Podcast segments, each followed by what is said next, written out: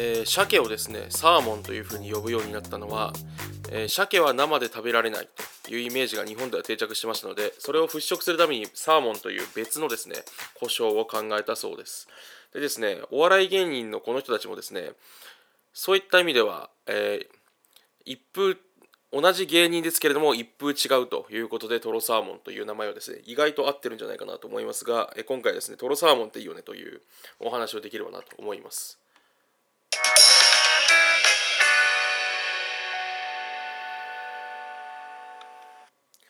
えー、MC がそのこれっていいよね。今回はですねトロサーモンっていいよねってことなんですが、まあ、この人たちねあの簡単にご紹介するとあの日本のお笑いコンビでえっと、m 1グランプリのチャンピオンにもなったことあるお二人と。でボケが久保田さんっていう方でですねツッコミが村田さんという方なんですが、まあ、お二人とも宮崎県出身で結構代表的な漫才は漫才はですねその透かし漫才って言われるこう普通とは違うようななんですかね、こう透かしたボケをするっていうふうに言われる漫才ですとか、まあ、あと M1 でやってたのはですねあのお芋のねネタとか、まあ、そういうのが有名なお二人ですけれども、えっとまあ、ちょこと久保田さんなんかはですねちょこちょここう炎上というかあの問題を起こしながらもでもやっぱり圧倒的なですね実力があってあの非常にその実力が買われていて、えっと、今でもですねあの非常に人気な芸人さんという形ですね。で、えっと、今回そのトロサーモンのお二人をお話ししようと思ったのはなんかこの間あのネットフリックスでですねえっとクズメンタリーっていうドキュメンタリーをそのクズの人にな人にですね焦点を当てて撮ろうっていうクズメンタリーっていう番組をそのテレビ福岡かな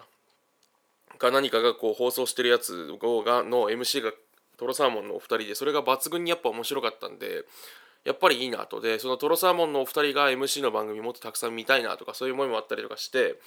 あのその今回トロサーモンさん取り上げさせていただきましたであのこれからお話ししたいのはですねまず実はトロサーモンのお二人っていうのが私の読みだとあの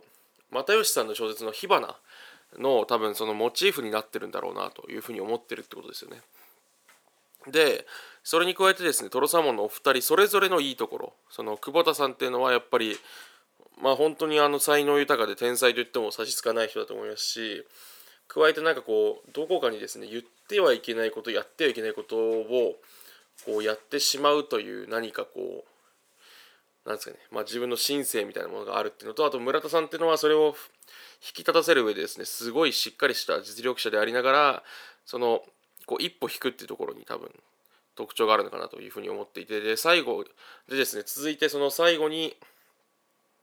クズメンタルの話をねちょっとできればなというふうに思います。でですねその小説火花のそのモデルがですね実はトロサーモンじゃないかっていうふうに私が考えて個人的に考えてる理由っていうのはそのまあ火花ね皆さん読んだことある方どれぐらいいるかわからないですけれども、まあ、簡単にお話しするとですね主人公が、えっと、芸人なんですけどあの別の芸人の先輩とすごい親しくしていて、まあ、最終的に自分は芸人辞めてしまうんですけどあのその芸人として過ごした日々みたいなことを描くって話なんですね。でそこにですねあの主人公にすごく強く影響を与えた先輩が出てくるんですよ芸人のコンビなんですけどでその先輩とすごい仲良くするんですけどそのね先輩が片方のボケがボケの方の人がすごい天才型であのむちゃくちゃ面白くて借金とかもむちゃくちゃある人。でちょっと破天荒ですごい憧れてる存在だけど、まあ、ある意味すごい遠いというかですね。自分はこんな風になれないなっていうような人。でその先輩がコンビを組んでるのがすごいなんかこう武骨なあのちょっとヤンキー上がりっぽい人で相方のことをむちゃくちゃ信用していてこう深く信じてる。であのなんですかねこう相手方をしっかり支えるツッコミの人みたいな感じなんですけどこれがねあの考えていくとやっぱりなんかこう多分トロサーモンさんっぽいなと思うんですよね。その似たタイプのそのツッコミの人がこうヤンキーっぽいというかバリパリッとしててなんか男らしくてであボケの方が天才型でっていうと例えば他は天竺ネズミとか、まあ、千鳥もちょっと思いつくかもしれないですけど千鳥はやっぱちょっとこうそこまでこうボケの方あのノブの方がヤンキーっぽいって言うと多分違うでしょうし、えっと、天竺ネズミはヤンキーっぽいじゃヤンキーっぽいんですけどそのちょっとクズ的な側面もあるんですよね火花のその先輩って。っていうと、まあ、ちょっとクズで天才型でわけわかんなくてでも売れてなくてでも圧倒的に面白くてっていうボケの人とちょっとヤンキーっぽくて芯があってっていうツッコミって、まあ、やっぱトロサーモンだよなって思っちゃうんですよ。でこれいくつか私あの考えてるところの根拠みたいに思ってるのはその、まあ、火花が発売されたタイミングでトロサーモンのお二人売れてなかったでしかもその火花の主人公役を村田さんがやってるんですよねトロサーモンの。でもこれってそこのキャスティングの時点でちょっと意図感じちゃいますよね。芸人さんからって言って言われた時に出してくださいって言ったらそれちょっとじゃあトロサーモンさんモデルになってるんでって言いやすいかなって思ったりとかあとはその何ですかね久保田さんの方も結構実は若い頃売れてない時期は本当に芸人マジでやめようと思ってて辛くてみたいな。だから今ではあれだけ実力も認められてて周りの先輩からも好かれてるけど、まあ、当時も書いてたって意味だとちょうどまあ時期的にもトロサーモンさん売れる前ってことを考えてもですねあの火花の題材になったんじゃないかなと私は勝手に思ってるんですよ。でなのでえーとそういうふうにいくとですねその私久保田さんすごい好きなエピソードはまあ、久保田さんってあのなんですかね笑い飯のお二人とか千鳥さんとかねああいうその関西系のね大御所の芸人さんには大体気に入られてていつも飯連れて行かれてるみたいなエピソードもあるしあのなんか久保田さんがこの本気で芸人辞めようと思った時期えっとっていうのは m 1が終わっちゃって目指すものもなくなって「ザ漫才はあるけどうまくいかないみたいな時期にですねなんか中山浩太さんと仲いいんですよね久保田さんって親友みたいな。それでその2人でなんかカラオケ行ったとで本気で芸人辞めようと思った時にそのなんかアルコールをその中山浩太さんが手にこぼしててでその上でタバコ吸おうとしたもんだからなんか手が急にバッて燃え盛ったらしいんですよ炎ででそれを見た時にその第一声がその中山浩太さんがなんかなんですかね「うわ俺魔法使いやんけ!」って言ったらしいんですよねでその一言聞いてなんかすごい勇気もらったみたいなおっしゃっててそのどういうことかっていうとこれだけ追い詰められてて本当に借金に苦しんでてうまくいかない売れないででも自分たちの才能を信じきれないかもしれないっていう時に相手も同じように苦しんでるその中山浩太さんがその手がね自分でバッて燃えてるみたいな厳しい状況の時に一言目がなんかそのお笑いのこと言えるみたいなだからそういうなんていうんですか純粋なやつらと一緒にいるんだみたいな思って感動したみたいなおっしゃっててだから俺辞めなかったんだよみたいなおっしゃってたんですよね。でだからこそこうとかですねそういうだから苦節の時期があって苦しんでてでも才能が認められてって感じはやっぱ火花っぽいというかこういう話が私結構好きでそれこそあとなんかまあちょっと次の話いきますかね。であとはですねそのまあでそれぞれのお二人の魅力なんですけどまずその久保田さんの方はやっぱり天才というふうに言われるだけあってまあ抜群に面白いですよねそのクズメンタリーとか見ててもあのまずツッコミとか例えボケみたいなこととかめ全部めちゃくちゃうまいんですよね。でえっ、ー、とまあその実力がすごい認められてて中川家のお二人からもすごいなんかこう弟子みたいな感じで可愛がられてるらしくてで中川家のお二人が中川家の特に礼二さんがよくおっしゃってるのは、まあ、久保田君の正直体調次第でこのコンビは生きも死にもすると。でも調子がいい時はむちゃくちゃおもろいみたいなことを言われてたりしてですねすごいこう好かれてたりとか。あの千鳥さんとかもねすごい久保田はおもろいしよく一緒に遊んでてなみたいなことを言われたりとかしてやっぱりその、まあ、圧倒的に実力が認められてるところだと思うんですけど、まあ、なんか私がそのなんですかねなんでまあそのもともとねその総合値として全部面白いみたいなからそれこそあと私のねあの友人がその m 1優勝前の久保田さんとのトークライブみたいなの見に行ったことがあったらしくて学祭のイベントかなんかかな。そこでなんかその学生100人対久保田さん1人で大喜利対決みたいなのして学生は全然こう受け取れなかったりするのに久保田さんだけはひたすら全部出したら打者爆笑みたいな。でそれがその会場の空気を読み切って出せるからプロの腕がすごいと思ったみたいな話をしてたことも聞いたりとかするぐらいやっぱ総合値が高いってことだと思うんですけどまああえて言うとするとやっぱ久保田さんっていうのはそのですねやっちゃいけないこととか言っちゃいけないことっていうことが抑えきれないというかそういったものに対してのこうなんですかねこうなんかの使い方もうまいしそういうのがなんか常に溢れ出してるんだろうなっていうのは少し思ったりするんですよね。そのなんかまあ本当に下ネタっぽいこととか下品なこととかひどすぎることとかクズっぽいこととか言ってしまうでそれはそのやっぱりお笑いの基本的なところで裏切りってところで言うとこう多分持ってるカードの幅が広くてそのカードの幅の中でこう論理的にやってるっていうよりも自分の中でこう出せるカードがいくらでもある中からもうポンポン湧いてきちゃってそれを抑えないように出すという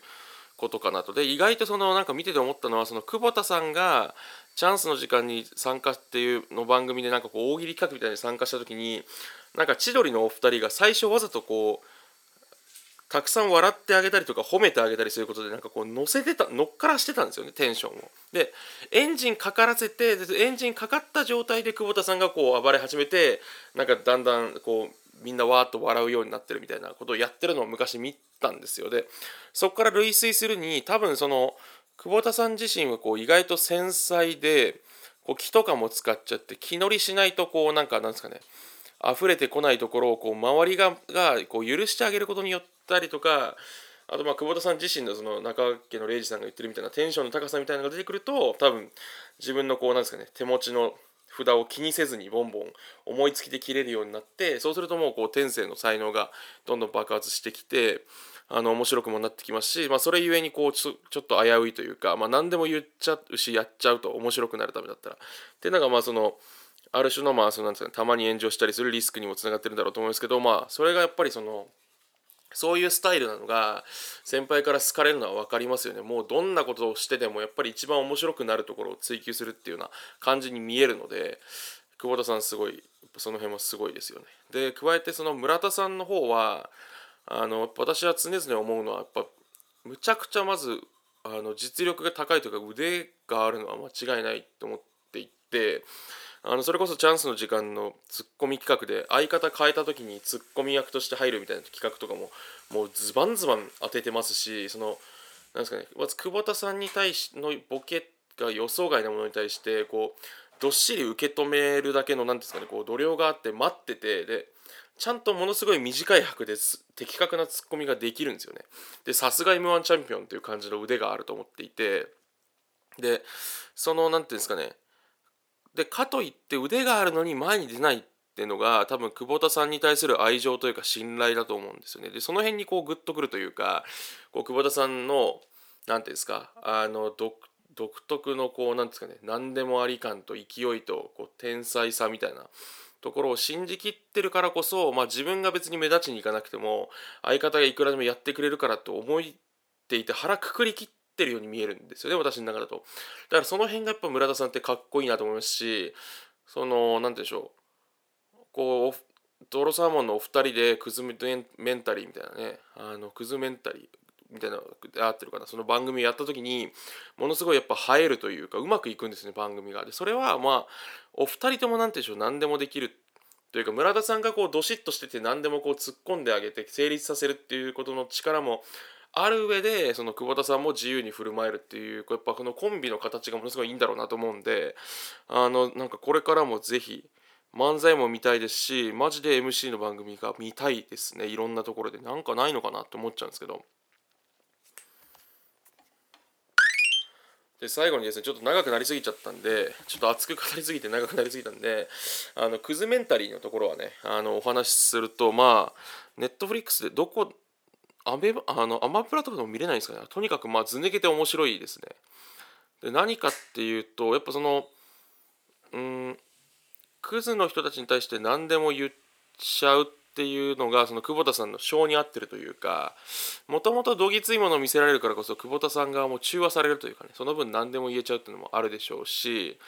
やっぱりその先ほど言ったような理由でこう村田さんのどっしりした安定感があるからこそ久保田さんが動けるっていう意味だとやっぱこの2人って相性いいというかやっぱコンビなんだよなっていうふうに思わされるとこもありますし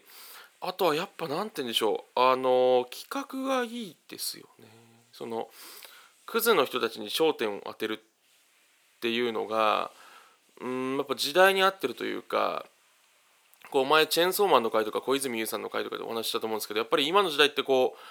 ある種のこう悲惨さみたいなものというかみたいなものに対してのを映すことによってみんなやっぱ安心したいみたいなちょっとあると思うんですよね。こう全員が何かしら少しずつこう何かに苦しんでる時代っていうような気もするんでそういう意味だとそれに本当に合致してる作品の方向性でまず合ってるしあとやっぱ虜になったのはなんかあのですね協定で負けた人を集めてあの協定で負けあの自転車レースさせて勝った人にこう協定の負け分を渡すっていうのを あの企画として久保田さんが思い持ち込み企画っていうのをやってたんですけどまあその辺も久保田さんのこう非凡さというかを表してるんですけどまあそれの本当にがめちゃくちゃ面白かったんですね。久保田さん自身が乗ってるのも分かってそのおじいさんとかその本当にどうしようもない感じの人が